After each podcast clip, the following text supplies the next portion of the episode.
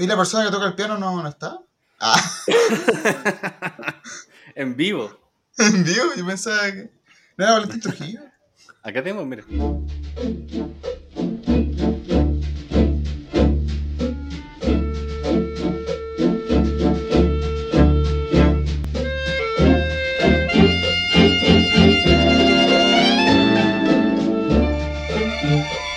Generales es un podcast de explicaciones generales.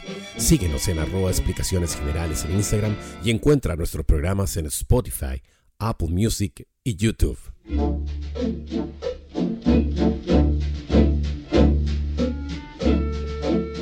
Bienvenidas y bienvenidos a un capítulo más de Conversaciones Generales, un podcast de explicaciones generales. En esta tercera temporada tenemos un invitado, un, amigo ilustrador, eh, que curiosamente hace aproximadamente 10 años yo le dije, em, oye, grabemos un podcast. Tengo la idea de hacer un podcast conversando con dibujantes y tú vayas a ser el primer invitado. Y hace 10 años me dijo, ya, grabamos un podcast. Y, y ese audio quedó por ahí perdido.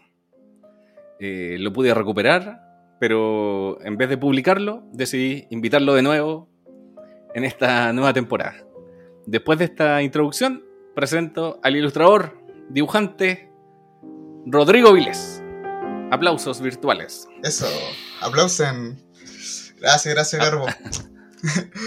Qué bueno estar acá, feliz de, de, al fin, después de algunos intentos fallidos, de luego de 10 años, estar 10 años intentándolo, estoy acá. Claro. Sí, ahora me puedo subir al bus, yo diría interprovincial de la ilustración, porque Así es. como soy de Melipilla.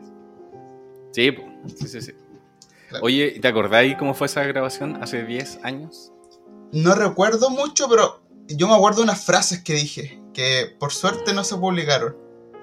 Me acuerdo de una cosa que dice que a mí me gustaba la gente que hacía estafas. Y sonaba muy mal. sonaba terrible, pero era eh, en el sentido de que de la gente que era como, que podía como... Hablamos sobre el estilo, que yo encontraba que no tenía un estilo muy fijo y que en general yo me adaptaba mucho, era muy camaleónico en ese sentido. Y decía que igual era entretenido, que me gustaba, por ejemplo, una, de mis películas favoritas era la Atrápame si puedes. Como el tipo se hacía pasar por distintas cosas y, y se la sacaba con eso. Quizás, ahora viéndolo con 10 años de análisis, yo quería ganar plata nomás. No, quizás eh, era como una forma de manejar el síndrome del impostor. Ah, ya. Como que me voy cambiando, me voy adaptando para que no descubran que esto es una gran estafa.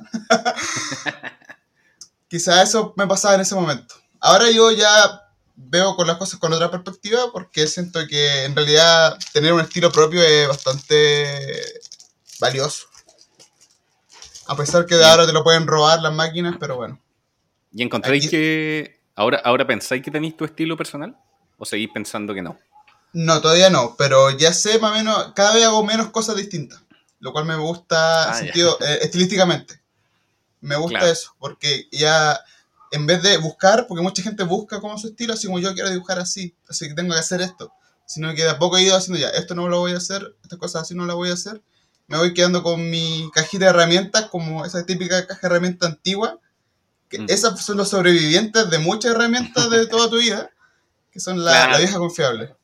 Sí, pero, ¿sabes qué? Yo creo que igual eso le pasa solamente a los dibujantes que, o sea, que ven su trabajo hacia sí mismo, ¿cachai? Como que por lo general yo veo tu trabajo y digo, tiene el estilo Rodrigo Vilés. claro, es que uno también, el análisis que hace uno de sus propias cosas, de repente yo no sabía que, yo no sé qué, estoy haciendo. Yo hago las cosas nomás, como que ya tengo que eh, quiero, tengo una idea y la quiero que quede más o menos de esta onda y, dale, no la veo como dentro de una línea de tiempo de, oye, esta parte de mi progreso. Claro. de mi, en mi realism era, tampoco nadie anda en eso, si al final la gente dibuja más o menos lo que uno quiere hacer. Sí, En ese momento. sí, hay como una idea como de los dibujantes en encontrar un estilo, hay como, como que... Sí, una obsesión. Tiene que ver con la identidad. Sí, sí, como no tener estilo es como algo terrible. Como eres como penca, claro. Porque no te... Yo creo que igual nace un poco de, de la, de la esencia humana, como de querer pertenecer a una tribu, de ser como, de tener tu clica. También es, era, eso es importante, como que dibujar solo, igual entretenido, pero si tenéis como tus amigos dibujantes que tienen una onda parecida, como que te sentís más bacán tener tu crew. Sí, el sentido de pertenencia, el, eh, eh, innato en el ser humano. Claro, y la identidad también, que me ha pasado con el tema de ser ilustrador, pues uno eh, se, al final no es que uno ni- naturalmente se te da como mi esencia es ser ilustrador. En ese momento cuando uno comienza a decidir variar un poco de eso, uno dice, vaya, igual estáis como en contra de mi propia, de mi propio ser. ¿Qué voy a hacer yo? Y claro, especialmente cuando uno dibuja desde chico y todo eso. Sí, po. Yo, hay una de las cosas que admiro de tu trabajo, que es que, y, creo que es un poco el sentido como de, de lo que decís tú como ser ilustrador, que yo creo que no es tan solo dibujar nomás, ¿cachai? No es tan solo dedicarse al dibujo, sino que es como, eh, como un todo, ¿cachai? Como que aunque tú no estés dibujando, de alguna forma igual estás siendo ilustrador. Entonces yo eh, veía que de pronto hacía ahí un, sacáis un blog de fotografía, ponte tú. Fotografía Ah, urbana. sí, el tiempo De pronto, sí, pues de pronto publicáis una playlist y era como una playlist muy como, no sé, ideal para estar dibujando y escuchándola, ¿cachai? O, o de pronto como que hacía ahí otra cosa, pero también tenía que ver como, como con tu estilo, ¿cachai? Y después como que aplicabas las luces de la fotografía a tus dibujos, como que eh, eso es lo que admiraba de tu trabajo, como que todo lo que hacías finalmente tenía que ver con ser ilustrador, aunque no fueran dibujos. Sí, me, me pasa mucho eso. Por ejemplo, más que en un momento que quizá yo me mire el espejo y me dice, es que no me gusta tanto dibujar. Me gustan las imágenes. Me encantan las imágenes. Entonces, por ejemplo, un tiempo, eh, años atrás, yo pasaba muchas horas eh, viendo Tumblr. Haciendo scroll claro. hasta... De hecho, era tan enfermo, esto lo voy a decir, esto es exclusivo, tan enfermo que yo hacía scroll hasta taparme con la última imagen que vi la última vez que me logué. O sea, me, le- me, me leía todo Tumblr, todo mi feed. No era como Claro. ver cosas random, sino que era porque decía, no, me puedo perder algo. Era una cosa media enferma. sí, Pero también, pues, eso era el aspecto, bueno, una palabra de repente media usada, pero curatoria, como de elegir qué cosas Mm. ver. Por ejemplo, mi Instagram de ilustración, que ya no lo uso mucho, pero en realidad son casi puros ilustradores. Porque Ah, es lo, cuando yo quiero abrir la aplicación, quiero que me salgan dibujos que me gustan. Entonces, bueno, Claro. claro. Sí, pero tiene que ver como, yo creo, como con encontrar igual referencia en otros lados. po. Sí, Como- Eh, de todo, es que en realidad, como es- me gustan las imágenes en general, veo cosas de repente de vlogs que están vendiendo ropa. Encontré que hay, hay cosas interesantes de repente, de viaje, arquitectura. La fotografía también, un tiempo estuve bien metido ahí, como de manera bien amateur. Eh, que me gustaba mucho ese, ese ángulo, porque como ilustrador, yo igual me siento, suena pasado, decir así, me siento un profesional, pero es como mi pega. Entonces uno, hay como ciertas cosas que uno tiene que hacer como por el tema de, de trabajar como ilustrador, etcétera. Y para mí sacar fotos era como free- freestyle.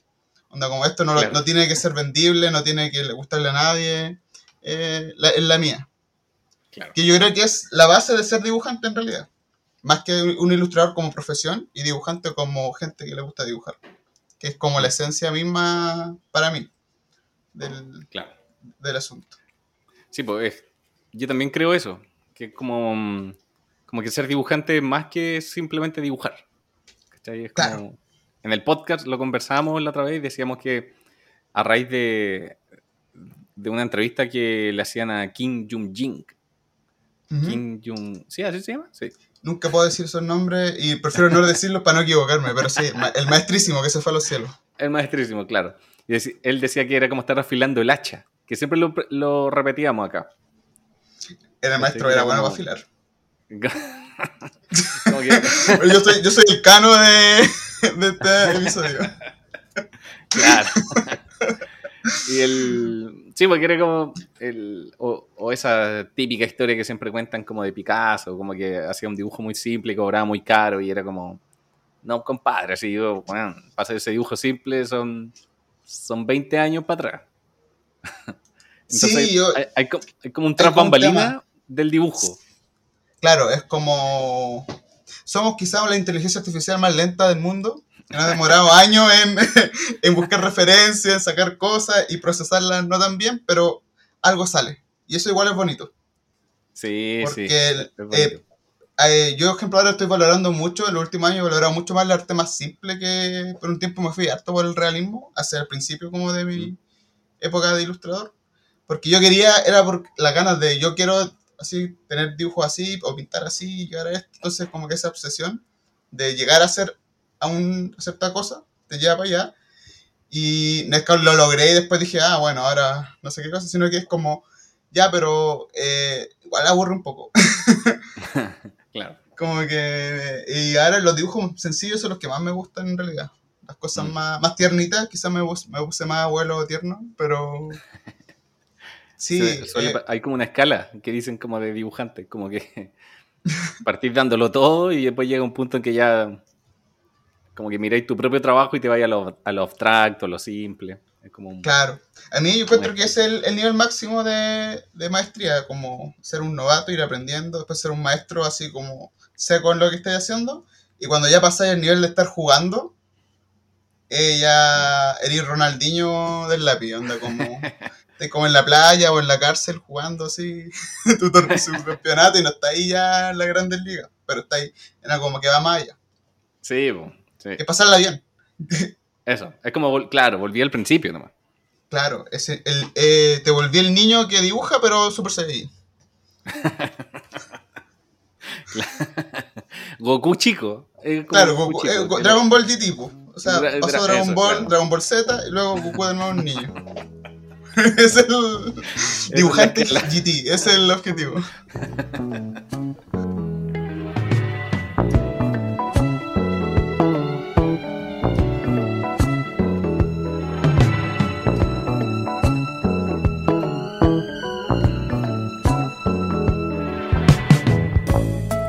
con Rodrigo Vilés después de esa corta tanda comercial. Eh, y te tengo que hacer el cuestionario porque en esta tercera temporada el cuestionario se mantiene y no cambia. La primera pregunta eh, dice así: ¿Cuál es tu Pokémon favorito? Uh, mi Pokémon favorito. Eh, La gente lo quiere saber. Hay. eh, me gusta Gengar. ¿Cuál es Gengar? Gengar, uno que es morado. A ver si lo estoy diciéndolo bien porque soy como el abuelo que. Va a decir el. Me gusta el. Ah, ya lo conozco, sí. Sí, el Gengar, es que Gengar la cara tiene un- un- es muy simpático. man. Esa sonrisa como malvada, pero no es mala onda, sino como de... sí. Como pillo. Claro, me gusta Gengar, Snorlax también, porque duerme. Eh, y hay otros Pokémon que no sé cómo se llaman, pero me, me encuentro interesantes, que siento que ya habían tantos Pokémon que ya las últimas generaciones, que no cacho los Pokémon que sal- salieron, pero ya hay tantas cosas tan raras que de repente digo, oye, esto es demasiado extraño, es como que a alguien se le acabaron las ideas de los Pokémon y lo hicieron. Sí. Y el hecho Más o que eso exista y lo validen, y diga, no, la gente diga, no, sí, es un Pokémon. me, me gusta. Hay uno que son como, un, no sé, un- una esfera como con, con un hilo, no Sí, sé. Un, un buzón de metal. Claro, con un triángulo. Claro. y eso es Pokémon. Y hay otros que son como unos dinosaurios gigantes. No, no el, el- Hay uno que es como un corazoncito, Sí, los, que es un pescado. los primeros lo que se llama- 150, yo con eso estoy al, al otro lado. Ya, hay uno que se llama Luftdisk, que es como un corazón pescado. Ese también me gusta el diseño. La- los las ilustraciones de las cartas Pokémon me gustan mucho. La- hay unas que son como hechas como con lo que he conocido en mi época como lápiz palo. Ah, como- sí, sí, sí. sí, sí, sí. O sea, esas me gustan caleta. Hay varios Sí. artistas de, de- Y qué bacán que se puedan hacer ese tipo de cosas.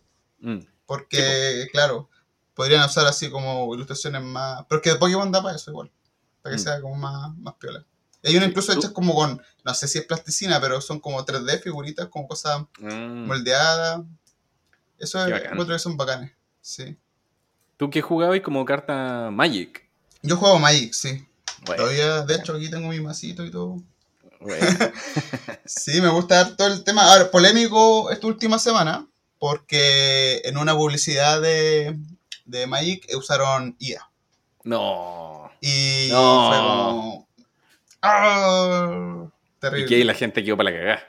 Sí, pues mucha gente legó y muchos ilustradores dijeron ya, si siguen con esto, yo no hago más ilustraciones para Magic. Oh. Porque no puedo estar en un- una cosa que, Sí, que, pero claro, bueno. o sea, Eh.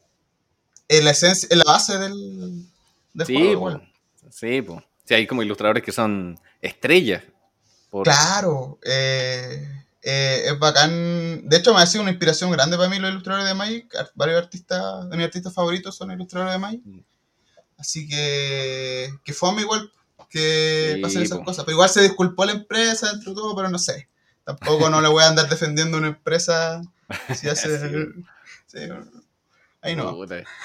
Alguien, alguien cachó que le faltaba un dedo así a un personaje. Tenía Sí, sí fueron así como, como unas cosas que tenían como unas más- cosas más deformes, así como de Dos una... Dos manos Claro. derechas. Sí, yo creo que todavía estamos en esa época en que los ilustradores podemos alegar y, y las empresas se, pueden disculpar. Yo creo que va a llegar un momento en que ya va a ganar Sí. nomás la Y inteligencia. probablemente va a ser el próximo, el próximo año o a finales de año, así, eh, muy rápido. De hecho, ya han habido casos de que hay gente que como semifunas a un ilustrador eh, chileno de Magic, que se llama Néstor Mm. Sandón. A él como que un Twitter le pusieron, oye, este loco está usando IA para sus dibujos. Y fuente de los deseos. Y el, el artista tuvo que mostrar como su proceso. Así como, "Mira, chico, esto lo pinté yo.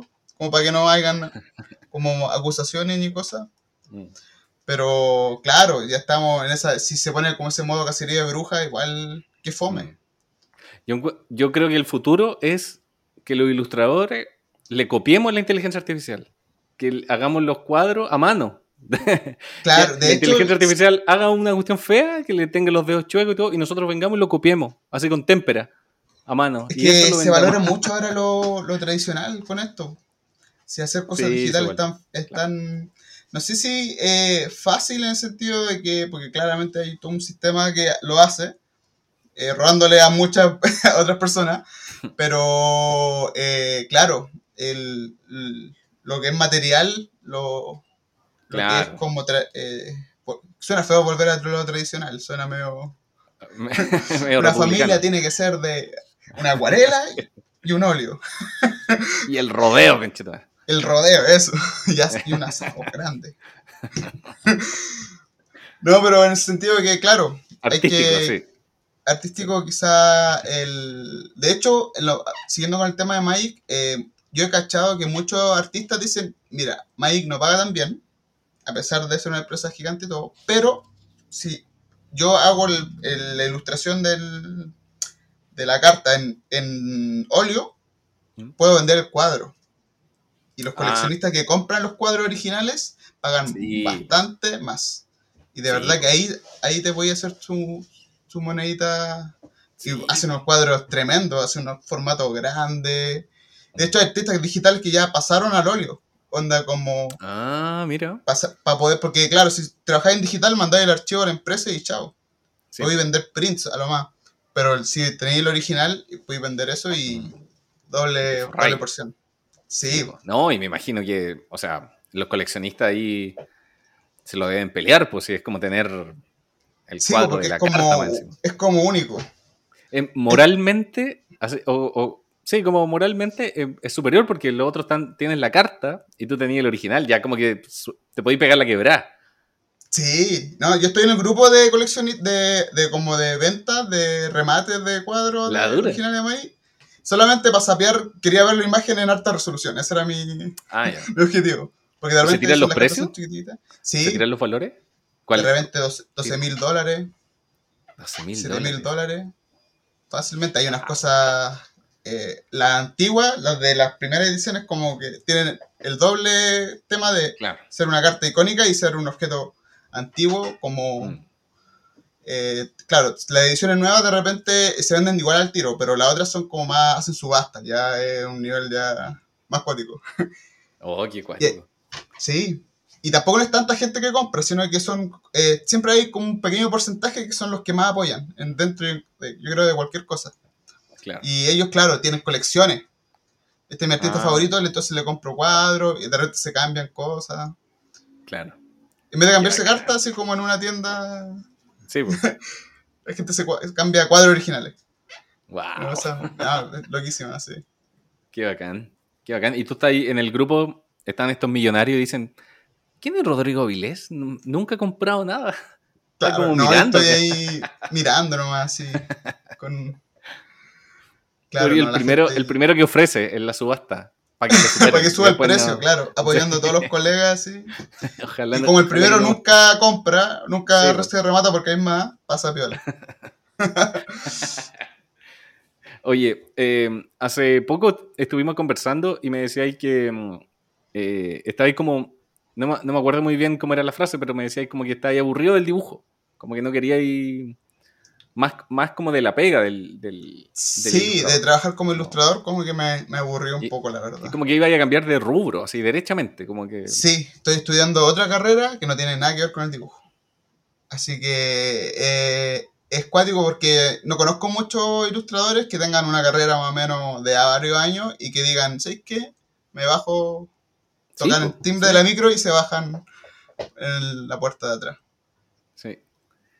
Eh, igual es cuático. qué- Sí, pues, ¿y ¿qué, qué se siente con eso? Es como... eh, Yo creo que hay un tema de no sé.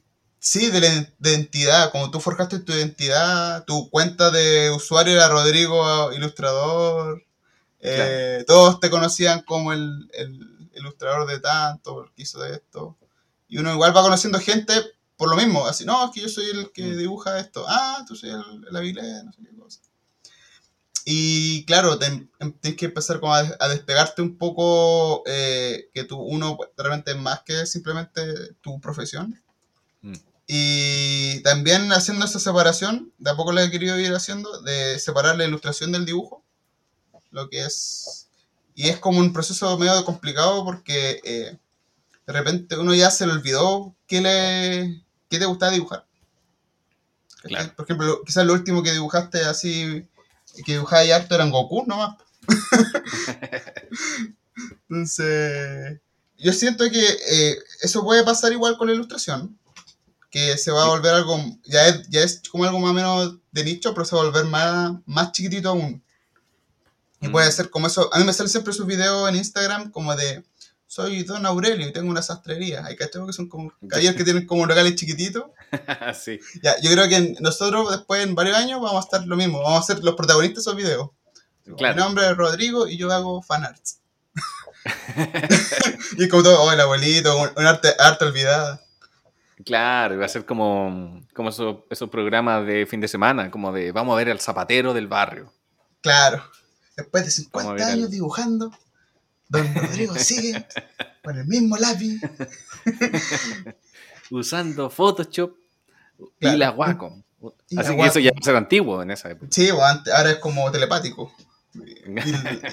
Entonces, claro, es cuático. Bueno, eso ha pasado, ya ha pasado varias veces. A mí me gusta mucho el arte eh, gringo, ilustradores gringos de la época de los 40, 50.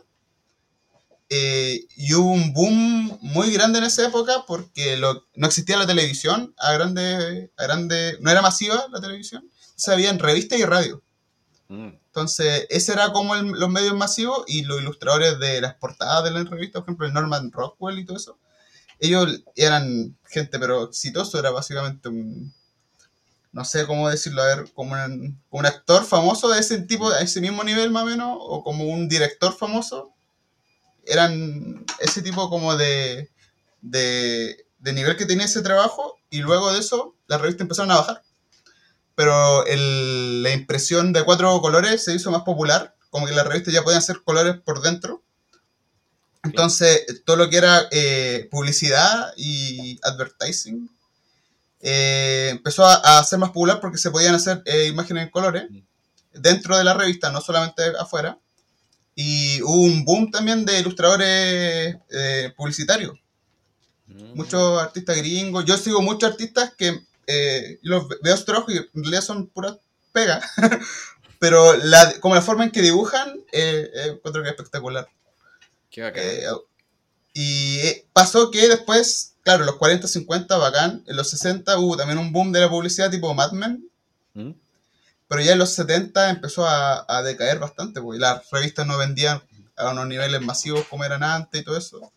Y pasaba, yo vi que muchos artistas, como viendo la historia de su vida, claro, ahí fue como muchos quedaron sin pega, básicamente, y eran artistas bacanes. Y algunos se fueron a, a pintar cuadros, eh, otros no sé qué hicieron realmente.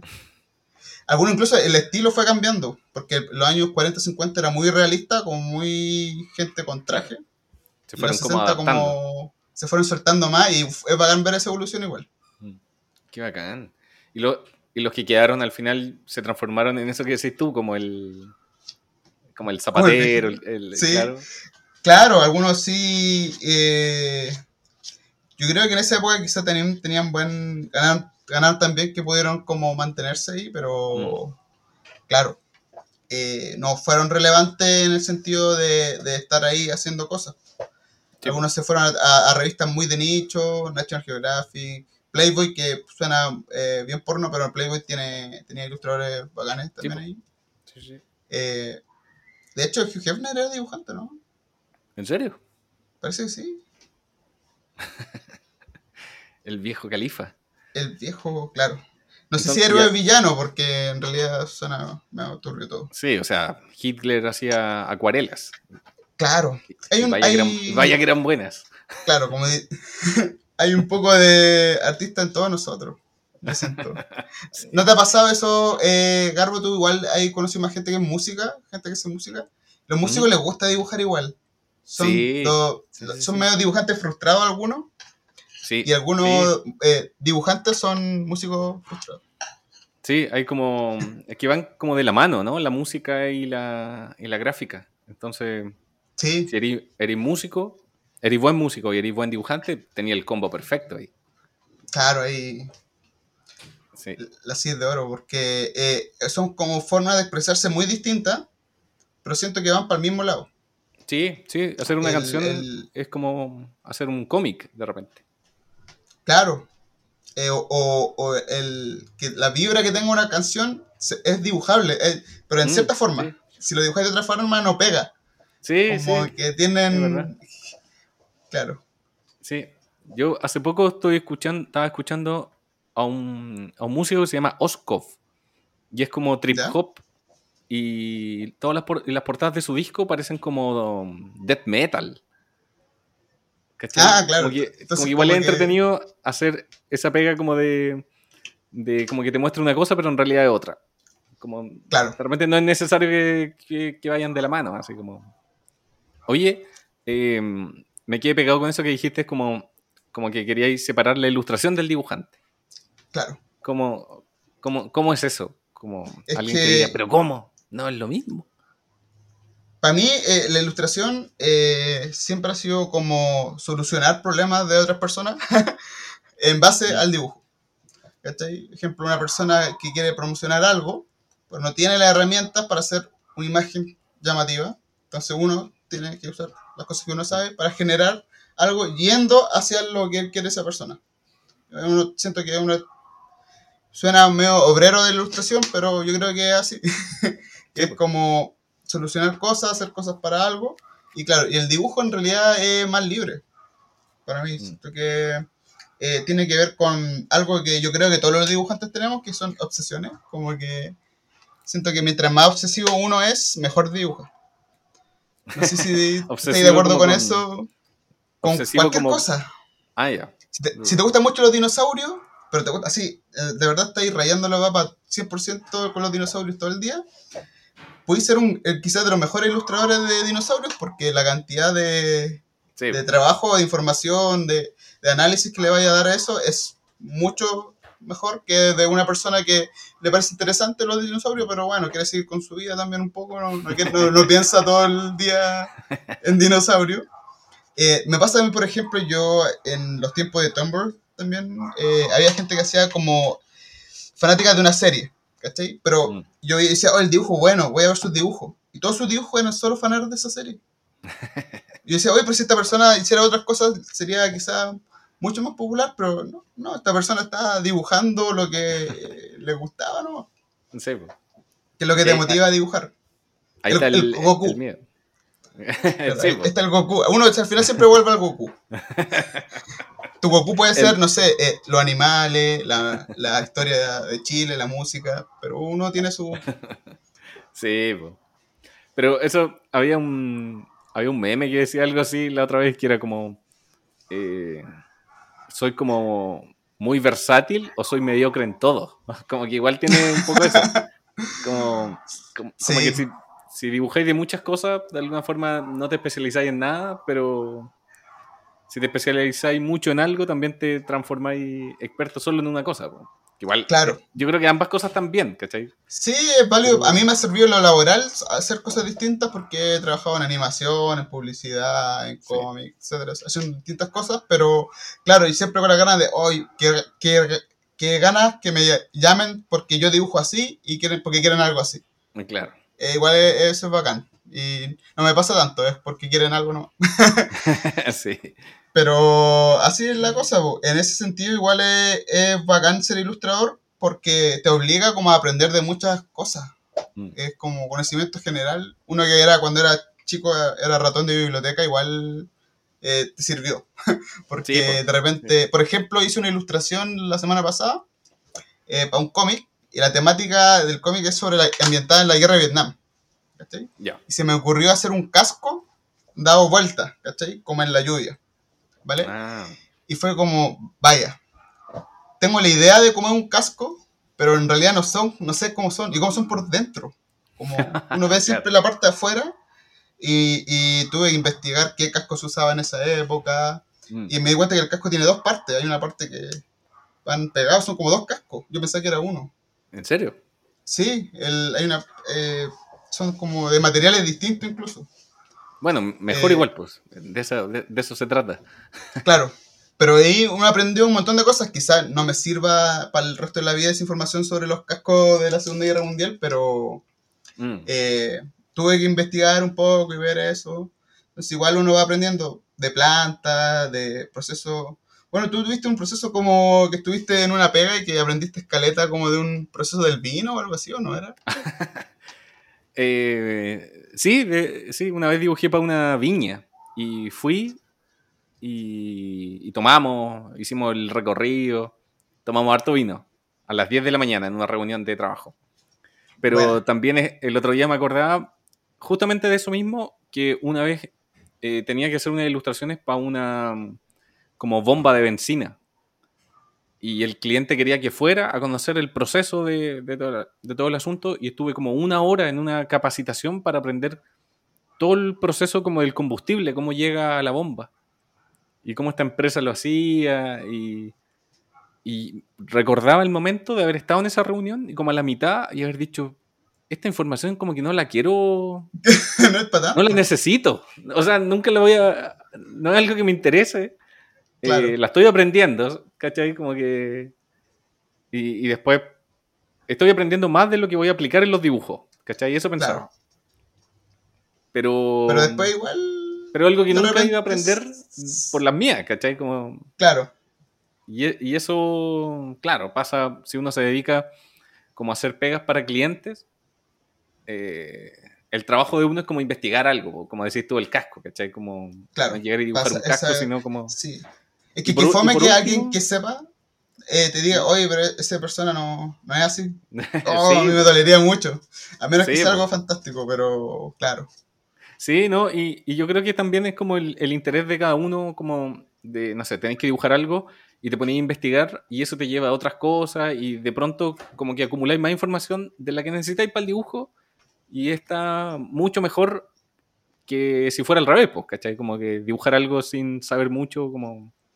Claro, es que en realidad uno, eh, yo creo que investiga también para no, para no mandarse cagazo, como para, para evitar eh, tener que dibujarlo de nuevo. que salga bien de Claro. una. Entonces, me investigo harto y me pongo a dibujar. Sí, pues. Pero por eso uno también estudia tanto anatomía de repente en el- cuando estudiaba, que era como, no quiero que, que, hacer seis dedos como lo están haciendo ahora las máquinas, pero claro. Eh, es todo- yo creo que todo suma igual a la larga. Mm. Porque, y de hecho eso de, de haber vivido como harta experiencia y ver hartos mundos distintos como ilustrador, siento que es bacán. Porque hay muchas pegas que uno hace lo mismo y el mundo es muy cerrado. Entonces el mundo del... Por ejemplo, cuando uno es freelance y está en la casa, entonces uno puede, no sé, salir a caminar y ver cómo se mueven las cosas. Hay gente que, que vive en otros lados también, en regiones, y, y, tiene esa... Yo siento que es como vivir una experiencia de vida distinta, que es la de clásica del santiaguino que traje en la oficina. Irónicamente, lo que probablemente yo vaya a hacer cuando salga de... tu otra vida. yo estoy remando para el lado contrario, así, de todo. Toda la gente dice, oh, me gustaría te cambié el Instagram, rodrigovilés.astrofísico. Claro. Pero bueno, está bien, sí. Está bien. Yo lo que creo y lo, lo que decías tú sobre volverse obsesivo, encuentro bacán que en el. Porque por lo que entendí, como que la ilustración y dibujo finalmente es como eh, cliente y trabajo personal. Claro. Entonces, si uno se, se, vuelve obsesivo por algo que le gusta realmente, eh, puede desarrollar en su trabajo personal algo más interesante, como porque estáis como escarbando en tu propio gusto, en tu propio entorno, en tu propio. Eh, en tu cabeza finalmente. Entonces, en vez de estar aprendiendo sobre combustible, estás aprendiendo sobre algo que te gusta. Estás invirtiendo ese tiempo, yo creo. Sí, te dais como la oportunidad de, generar, eh, mm. de trabajar cosas que no necesariamente tienen que ser rentables de ningún modo. Encuentro que tener esa libertad es bacán. De hecho, yo he hablado con algún par de colegas que ya no están trabajando como ilustrador y le han dicho, mira, estar en otra pega, tener un sueldo fijo y tener esa tranquilidad mental de, de ya ganar esta plata y ya estamos listos con ese tema, me ha ayudado mucho para el dibujo, porque ya no siento esa ah. presión. Y también lo mismo que me ha pasado yo con, no comparto mucho las redes sociales como de andar subiendo cosas ni nada, porque bueno, uno, no he, hecho muchos dibujos, la verdad, y dos, eh, como que también ya hace un par de años como que se saturó un poco todo ese el tema del algoritmo, mm. de los leaks. Eh, un tiempo que la gente igual estaba medio obsesionada, uno también se obsesionaba con eso, y, ojalá sube ese dibujo, ojalá a harta gente le guste. Claro. Y miraba y tú, a ver, ya 10 minutos después, a ver, ¿quién, a, quién le, ¿a quién le dio like? Ah, bueno, le gustó al garbo, está bueno. Está bien. sí. sí. Pero, claro, ahora se ha ido como un torbellino de cosas que ya es difícil estar ahí remando. Y no sé qué tanto valor otorga tampoco. Sí, es cansador. Antes, era más bacán porque yo siento que al principio del internet, yo digo como del internet actual, pre-Facebook, pre... Cuando estaba Blogspot, por ejemplo, que no es internet antiguo, porque el internet antiguo eran cosas más antiguas, pero hay un punto en que igual tú, yo conocí muchos ilustradores bacanes, porque era como más chico, no sé si el mundo era más chico o, o qué pasa, pero yo vi muchos ilustradores que, o artistas que después terminaron haciendo cosas bacanas. Y fue como, ah, mira, yo, yo lo conocí de pibe. Ah, sí, sí, sí, sí, sí, pasa. A mí igual me ha pasado. Como he visto ilustradores que seguía antiguamente y que ahora están haciendo como, no sé, han trabajado para películas, ponte tú, y es como bacán la evolución. Sí, no, es bacán eso. Sí, es, es como bonito el, proceso. Yo lo que creo que de repente no, no influía en todas esas cosas, pues. como el like, el compartir algo, el mostrar como, aparte de tu trabajo, en mostrar como el tras bambalinas, tu taller, tu, ¿cachai? Sí, era como más conocer gente, yo siento. Era, como más genuino. Seguir a gente. Sí. yo de hecho me acuerdo que eh, conocí un compadre que era, no sé si era alemán o de Holanda, eh, y él era muy buena onda, él tenía un blog, eh, subía dibujos, yo subía dibujos, nos comentábamos, cuando comentaban en Blogspot era ya interacción, no sé, se sentía más genuino un comentario porque... Pero la cosa es que en un momento él, yo diseñé unos personajes y unos dibujos y él dijo, oye, están bacanes, te quiero hacer un dibujo de eso. Oh, ya, bacán, Y lo hizo y me lo envió. No, qué bacán. Sí, me lo envió así eh, y yo lo enmarqué al tiro. Qué bacán. Sí, él lamentablemente falleció hace un, hace un tiempo, así que saluditos oh. para el cielo ahí a Ralph Nis, que era un dibujante bacán. Más valor el cuadro, entonces. Sí, y, y eso se daba harto igual eso, como de, de conocer personas así, mm. de repente de Argentina, harto dibujantes, sí, México. Sí, Sí, yo conocí a un ilustrador de Sonora, Sonora, México, y loco dibujaba para un diario y subía las ilustraciones y yo me acuerdo que eran increíbles, increíbles. Yo me acuerdo que le, me inspiró un montón, me inspiró un montón, no me acuerdo el nombre, pero también era por Blogspot y conversábamos después y el loco era súper como abierto, como para compartir como, ah, mira, esto lo hice así, esto lo ¿cachai? Como que eran y cosas de Photoshop muy simples, ¿cachai? Como, pero eran como los secretos de esa época y, y yo creo que todavía los sigo aplicando. Como... no, yo básicamente dibujo y pinto igual que hace como cinco años, no, no, no sé si he aprendido tantas cosas nuevas, sino que, ejemplo, yo ahora trabajo coloreando cómics y básicamente hago lo mismo que, que hago, de hecho, siempre, pero... pero y claro, yo seguí eso, esos tutoriales, me acuerdo que había una página, un foro, en la época de los foros, se llama conceptart.org, que eran como artistas como de videojuegos, de, de eran igual como los, los, los bacanes de, de, la industria de esa época. Bueno, después funaron algunos, así que no, no los voy a tirar tan para arriba, pero, eh, pero era, un, era un punto de encuentro bacán.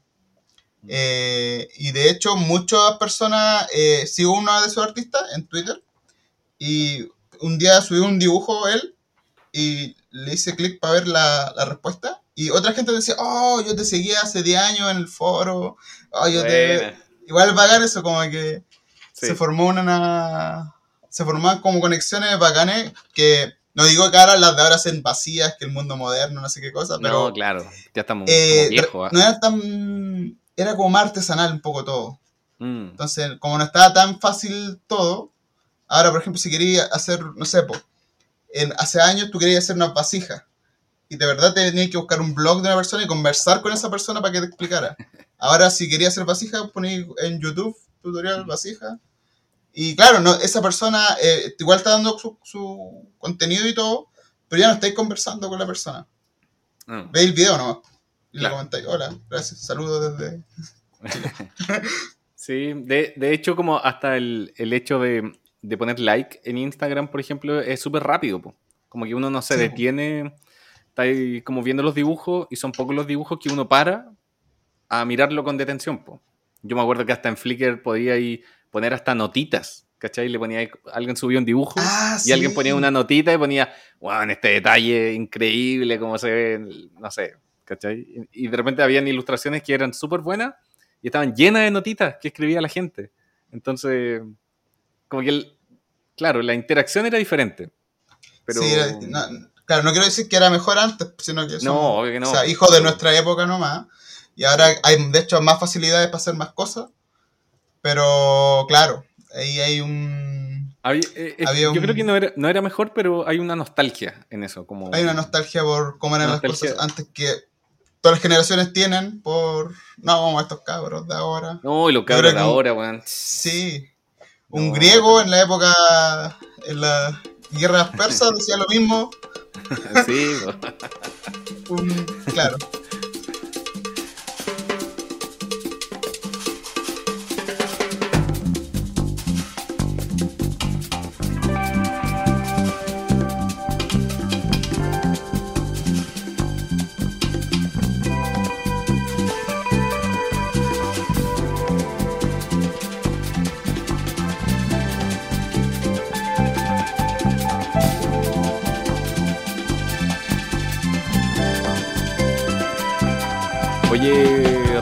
No puedo dejar pasar esta oportunidad para hacerte mi pregunta favorita que le hago a los dibujantes. ¿Por qué crees ¿Desde cuándo, que el, ¿desde cuándo dibujan? No. no. Eh... ¿Cuáles son los límites del humor? ¿Cuál es tu... No, análogo digital. Esa es otra pregunta que está prohibida acá. Sí. Eh, no, eh, ¿por qué creéis que el ser humano dibuja? Así pensando el, en el origen del dibujo en las cavernas o en, ah, los, claro. los, primeros dibujantes? ¿Por qué creéis que el, el, ser humano tiende a dibujar? Mira, yo creo que es, bueno, un método de, de poder expresar cosas, que uno usa las palabras para expresar eh, cosas, pero de repente las palabras uno quizás son suficientes, pero si uno tuviera la manera buena de, de usarlas, pero quizás no, el hablamiento no da para tanto, entonces yo creo que alguien, lo, no sé si lo mencionó acá en el podcast o no, un análisis que hacían de la dibujo de las cavernas, que era como que se movía y como el fuego, como que se movían, eran como GIF. de la, de la época de, piedra. Y, y claro, yo siento que el, el poder eh, tomar una, uno- un concepto o una idea y poder expresarla, como que la, la transformé como en una cápsula. No sé si va bien entenderse esta idea, pero como que puede encapsular cosas, como las de Dragon Ball, otra referencia a Goku, que es, ¿cachai? Que tiráis la cápsula y era una moto, una casa. claro. Entonces tú dibujáis Ah, claro, dos claro. rayitas y una nube y un árbol. Claro, claro. ¿Cachai? Y, y las imágenes, y por, no sé, por, por eso, ¿por qué el tipo de Drive tenía una escorpión en la chaqueta, ¿cachai? Mm, Porque el escorpión representa algo, tiene características, y tú no puedes decir, hoy soy, hola, soy como un escorpión. Porque suena tonto y aparte no, no, no es imponente y no tiene un escorpión, no te puedes disfrazar de escorpión, ¿cachai? Pero puedes usar el símbolo del escorpión, claro, ¿cachai? ¿verdad? Entonces, por eso la gente, eh, ¿cachai? Esos caballeros que son medio del campo y tienen camioneta, le ponen un sticker de un caballo. sí. Es, lo, es eso, es como eh, darle ese, ese símbolo, claro. las imágenes tienen como un poder, tienen como. Son como unos uno cápsulas de ciertas cosas. Entonces, por eso no. Nosotros las la valoramos o, o- o las podemos usar porque Mm, es una manera de expresar muchas cosas. La complejidad de un árbol, imagínate la, lo que es el proceso biológico, la vida, la longevidad, todo eso, pero tú, dos palitos y una nube arriba. Sí, po. Y, que puede- y ese árbol puede significar lo que decís tú, po, vida, o que eh, en ese lugar se cosechan árboles, no sé, ¿cachai? Como que tiene... Sí, claro, puede ser una cosa múltiples- infor- de información, espiritual, puede tener un montón de usos y encuentro que eso es bacán del dibujo, que, Mm. que te resume muchas cosas de, de una manera eh, visual que no es eh, tan fácil de repente de decirlo con palabras. Claro. Qué bacán. Incluso me imagino que hasta deseos, ¿cachai? Como que ojalá mañana casemos ese mamut que anda por ahí, a ver, dibujémoslo. Claro, el mira, lo de- dibujamos así, todo, todo casado, ya. Ahí, ahí fuiste. Sí, eso, eso, así, así. Eso, buena, claro. Llámate al Rodrigo para que lo coloree. Claro.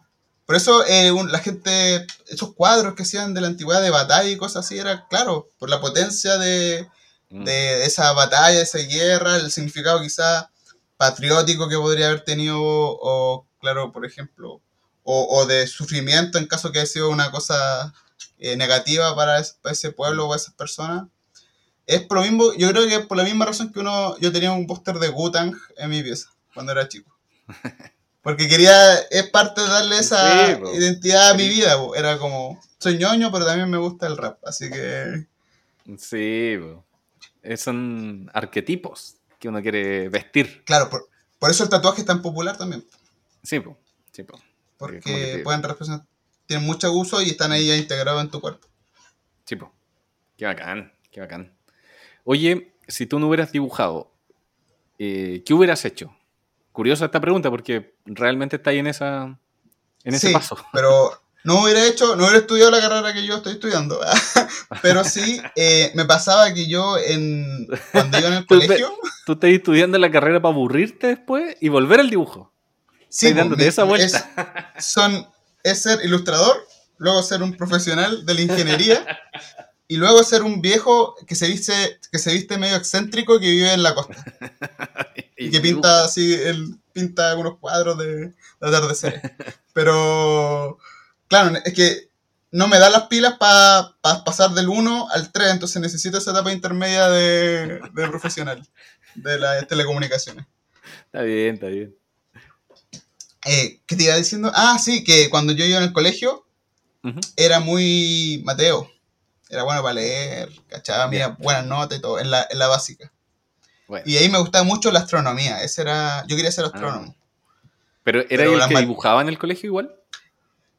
Sí, pero Mateo mm, era primero Mateo y segundo el dibujante. Ah, ya, ya.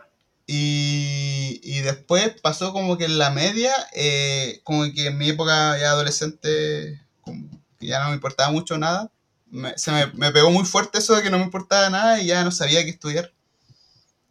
Y un día mi, mi mamá me dijo, oye, mira, hay una carrera de ilustración en Santiago. ah, ya, pues, ahí estamos, listos. Y yo fui y me, fui y me inscribí como unas, unas semanas después. De hecho, en la, en la época de la PSU, están todos nerviosos y yo, "Ah, yo estoy inscrito, así que no me tengo que forzar. Yo estaba jugando Zelda el día anterior, así. Y eso que tenía como buenas notas y te hubiera ido. Sí, pero ido es que eh, fui Mateo hasta, yo creo que hasta octavo, y luego eh, comencé a bajar las notas, pero como estaba tan alto no se notó. Como de pasar Ya. de 6.3 a, a 5.8, a 5.6, a 5.4. Ah, claro. Dicen, no, está bien, pero claro. pero sí, yo me gustaba mucho la astronomía, cuando, de hecho, todo el tema del universo eh, me, me fascina igual. Qué bacán. ¿Y todavía te gusta? Sí, todavía me gusta, me gusta todo. La ciencia en general me gusta caleta, encuentro que es bacán. Es como una manera de entender el, el mundo y descubrir cosas. Es que descubrir cosas encuentro que es muy bacán.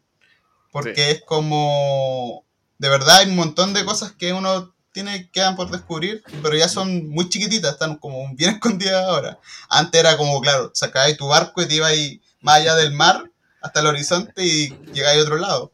Sí. Pero ahora, claro, ahora tenéis que hacer un colisionador gigante de partículas para poder sacar una conclusión, pero, pero igual hay, hay cosas, y eso igual es interesante.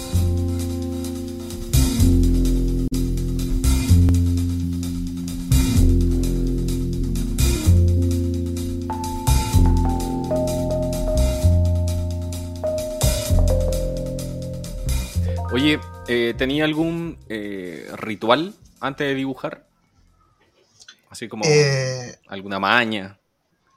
algún- no tengo como muchas mañas, me gusta estar cómodo igual. Y yo siento que trabajo mejor de noche, pero estuve mucho tiempo trabajando como de noche y no me gustaba el formato. Eh, o sea, como para uno bacán, pero como uno tiene que relacionarse con otras personas Mm. y, y todo ese tema, como que eh, dije ya, horario de oficina mejor. Y ha sido mi... Que al final es como, no es lo mejor, pero funciona mejor porque cuando uno está libre, las personas están más libres. Cuando uno está trabajando, están todos trabajando, entonces es más Sí. piola de esa manera. Sí, yo tenía un amigo que, no sé si todavía lo hace, pero él trabajaba de noche, full de noche, por decisión propia. Ya. Entonces, igual, qué loco. Yo siento que Mm. a la larga igual te puede, no sé, te puede volver como, puede volver como una especie de vampiro del dibujo.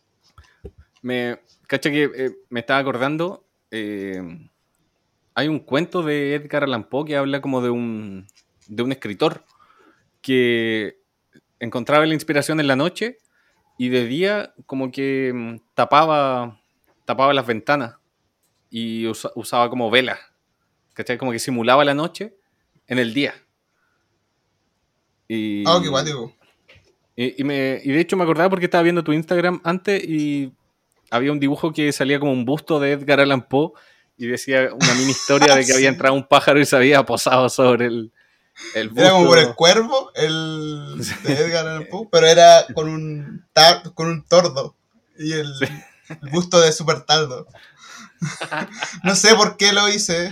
Creo que en esa época me puse a escuchar mucho la, la versión en inglés, que nunca la había escuchado del cuervo, y como que me Ah, llamó la atención eso y quedé con la... Quedé con la ganas de... Eso pasa, de repente tú veis una película o veis algo y te gusta y te dan ganas de dibujarlo. Ah, Creo que es sí, igual entretenido. sí. Como... Pero tú, tú hacías eso, hacías eso pero mm, eh, ha- haciendo como un, un sampleo, yo encuentro. Como los raperos, así como los beatmakers, que Sí, Eh, me gusta mucho eso el... oh, me encanta el algo. Pescáis algo y lo, lo modificáis. Así, eh. Lo modifico, sí. Me da cuenta que me gusta harto ese tema porque en música me gustan mucho los artistas que Ah, usan sí, po. sample. Me gusta, eh, bueno, cuando, yo cuando era más chico escuchaba caleta de rap. Entonces, me, me gustó sa- como saber de dónde viene esa canción de atrás, el del loop Mm, de fondo. Y eso me abrió igual a escuchar hartos géneros. Después empecé a Mm. escuchar jazz, eh, soul, funk, gracias al hip hop. Y ahí Claro. fue como explorándose y después ya me fui a cualquier otro estilo, pero, pero ese fue el génesis, como de partir de algo. Y me gusta mucho como estar escuchando un tema y decir, oye, qué bueno el tema. pero el sample original debe ser bueno el tema. Sí. El sam- el sample es tan bueno que el. De repente Sí, no es tan bueno, de repente es la intro de un tema nomás. Claro. Pero es una parte tan, tan buena. Sí, po. Eh, sí. Yo encuentro Música de otros países igual. Ah. Sí, po, sí. Yo encuentro bacán eso como lo aplicáis en los dibujos. Porque encuentro que, que es como rescatar algo de otra cosa para potenciarlo y, hacer algo nuevo. Que, que para mucha gente a veces está como en el límite entre la copia, el plagio. ¿Cachai? Claro. Como Y que, me gusta la referencia, porque es que El- lo mismo, ya el dibujo son como que encapsular cosas, las referencias son encapsular ciertos conceptos o Mm. cierta onda, igual la podéis usar. Entonces, claro, eh, ¿se entiende mejor una idea o está dentro de un inserto imaginario eh, usar ciertas cosas? Eso sí, eh, yo creo que va un poco en contra de la innovación, porque la innovación es Ah. básicamente lo contrario. sí, po. La persona que innova crea algo y, y toma el sin un precedente tan fuerte, toma algo y, y eso se forma en un precedente actual, ¿cachai? Por ejemplo, eh, igual todo tiene, yo creo que todo es un remix, todo viene de algo, pero claro, hay una cosa que es más fácil que uno hace, que es como tomar la referencia o tomar cierto estilo y tirarlo por ese lado. Por ejemplo, ahora hice una ilustración y me basé full en ilustradores de los años 60, 70, porque la, la historia está en esa época. Entonces, como Claro. que da más sentido que sea así, pero claro, pude inventarle una estética totalmente propia de la cuestión y sería más bacán, pero también es más pega. Y que eso resuene de la misma manera es el desafío. Pero mm, yo creo que lo que así es como lo que hacen los raperos, po, que, que no es tan solo pescar esa intro que suena bien, sino que de alguna forma igual está ahí homenajeándolo. ¿Cachai? No es tan solo robar algo bueno para que para venderlo y que, y que suene bien nomás, po, ¿cachai? Yo, que es lo que hacen a veces algunos músicos para hacer de nuevo hit, ¿cachai? Como que pescan así Claro, como... como que sacan un, un coro de alguna cancioncita que se pegó en Claro. los 90 y después la... Sí, Sí, sí, que pasa. Pero es Tiene que más que ver como que con que algo ver- comercial, ¿o no? Sí, tiene que ver cariño. En realidad, la diferencia entre un robo, entre un robo y un sampleo eh, es el cariño que le puedes tener al- a las cosas. Yo siento que cuando hacía algo con cariño se nota. De alguna manera se nota. Y de hecho, eso encuentro que es bacán del dibujo, que puede incluso. Yo veo dibujo y tú me dices, yo cacho más o menos como en la personalidad de esta persona. sí, po. ¿No te ha pasado eso? Sí. Algo así. Tú decís, Sí. mira, esta persona eh, es un poquito egocéntrica, quizás, pero, pero, pero, pero sé que él quiere expresar estas cosas, ¿cachai? Sí, Y sí, que, sí, que bacán igual. O, ese- o este loco es Mm. como piola, como que es muy sensible. Sí, sí, sí, sí. Sí, y viendo el dibujo, o sea, imagínate, ¿cómo puedes leer a una persona viendo una imagen? Mm. De que ni siquiera es una imagen de la persona, una imagen de algo que él hizo, de otra temática a veces. Y uno Sí. igual saca cosas. Es que es como lo Igual que decís digo- tú, pues, la- las obsesiones, que como que le descubrí las obsesiones a las personas. Sí, Viendo no, veí qué, qué cosa, eh, qué- en qué están pensando. Porque si uno piensa Sí. constantemente ciertas cosas, eso quedan en los dibujos y aparecen.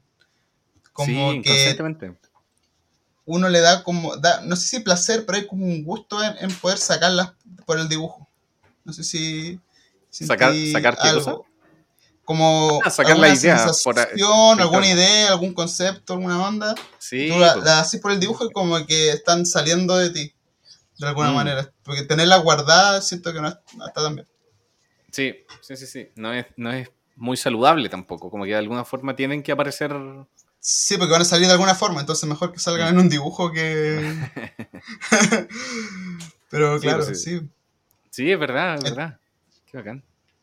Por ejemplo, yo, Yo- encuentro que a ti, Garbo, yo veo tus dibujos y siento que te gusta mucho el folclore chileno. Ah, claro. Sí, pues. Pero más que folclore así como género o, o musical o algo, sino que es como la esencia del, del Chile real. Ah, suena acuático eso, pero, pero no sé si me entendí, como la persona sin idealizar tanto, como la persona más relacionado como el slice of life, como dicen los gringos, ¿Mm? como la vida diaria, la, la, vida eh, Sí. cotidiana, siento que ahí hay algo que te gusta. Igual los temas como campestres yo creo que te van, te tocan el, El- cora. El chile profundo, claro. Claro. Siendo, y siendo Sí. que, claro, alguien te puede pelar y decir, oye, pero este es un santiaguino que vive en un departamento, Claro. ¿qué vas a ver? Pero eh, son cosas que resuenan con uno.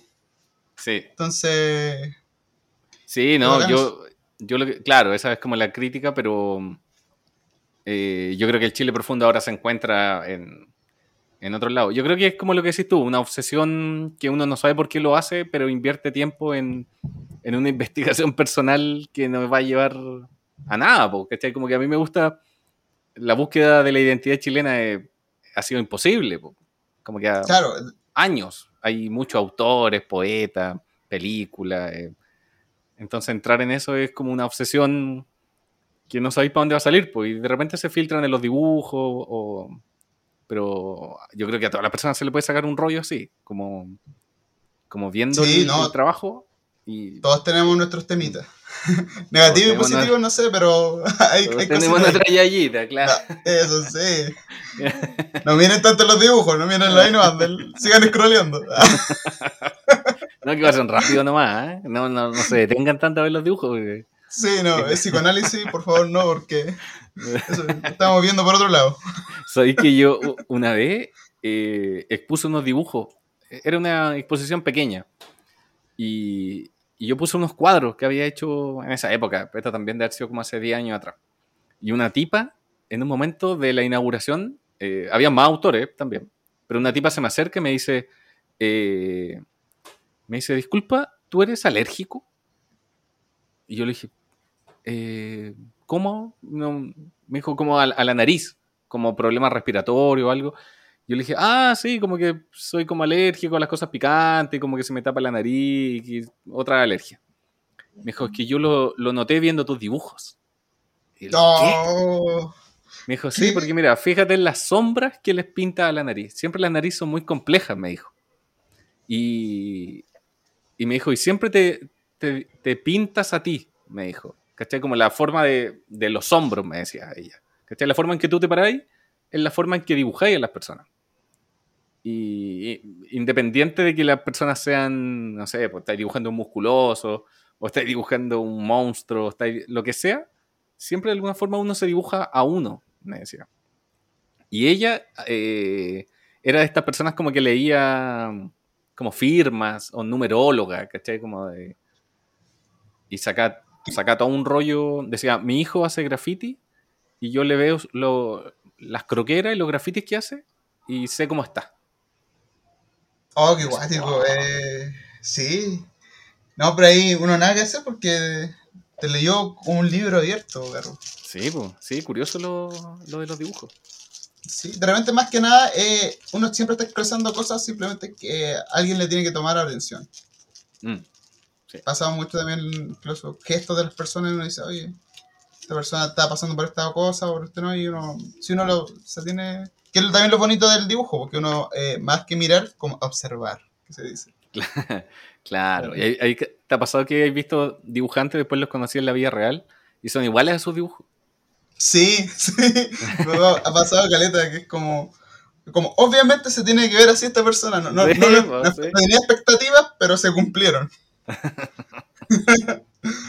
Sí, cuando, cuando no funciona eso, se produce un quiebre extraño. O esa persona no, Sí, no está siendo sincera con los dibujos.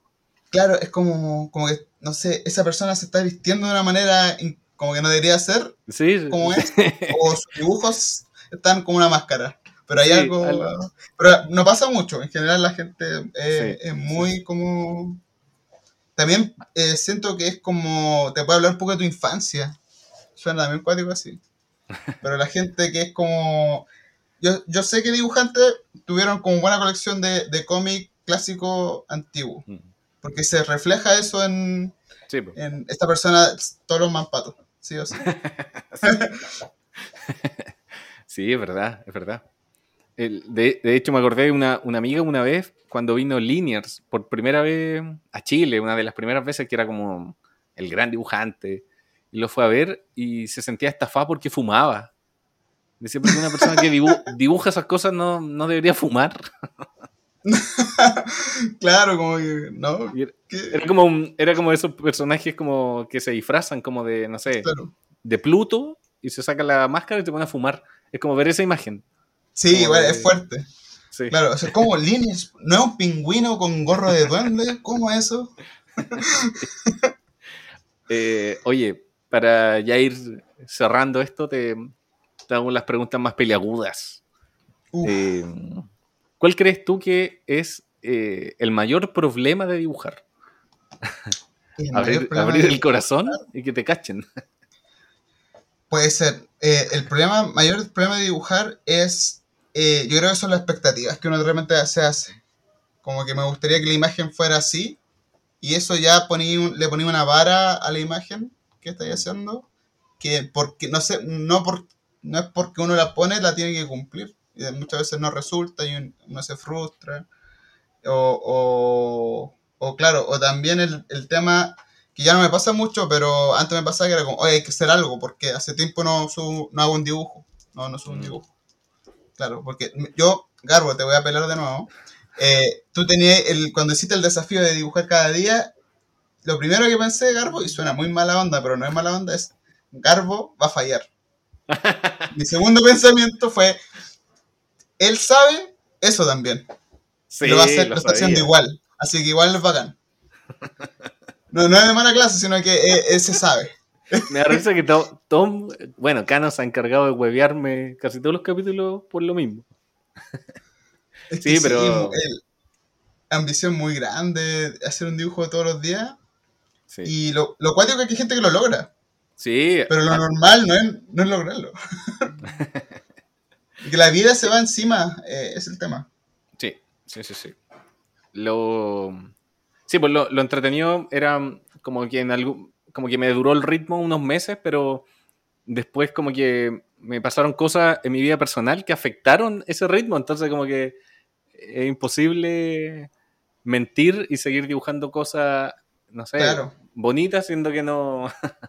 Pero yo siento que eso no pasa con, con todo en realidad. A mí me Sí. ahora estoy en el gimnasio, por ejemplo, y que algo que yo siento que todos los dibujantes deberíamos hacer porque somos buenos para estar sentados. Y claro, los primeros meses eran motivación, harta motivación. Así, no, que, no, que voy a quedar mamadísimo y todo eso.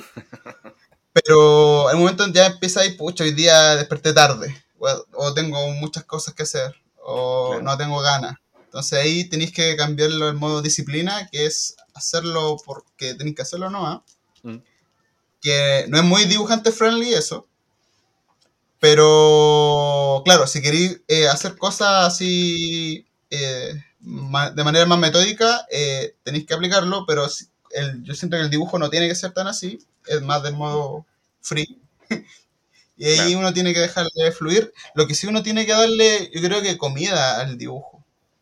Eh, suena raro el concepto, pero es como, por ejemplo, ver películas que te interesan o escuchar discos, que buscar descubrir cosas. En el momento ya que dejáis de, de- de descubrir o de, de meterte en temas o que te interesen cosas, eh, ya estáis como yéndote para atrás. Y, no, y eso sin haber dibujado nada, sino que simplemente por el interés de, de, de aprender o ver cosas. Porque No. cuando uno es niño tiene eso, como la curiosidad y la motivación, como de, oh, mira, esto. Y te, te volvís loco y después ya cuando adulto es más difícil Mm. tener como esas cosas.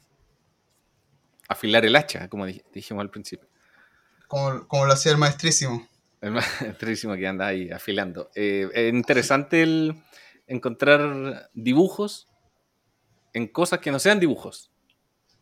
Eh, Sí, a mí me gustan esos letreros, esos letreros de repente que hace la gente como bien naif, como de, no sé, eh, zapatillas, y está hecho como con pintura negra en un cartel. blanco, así Sí. como- A mí me encanta todo eso, encuentro que es bacán.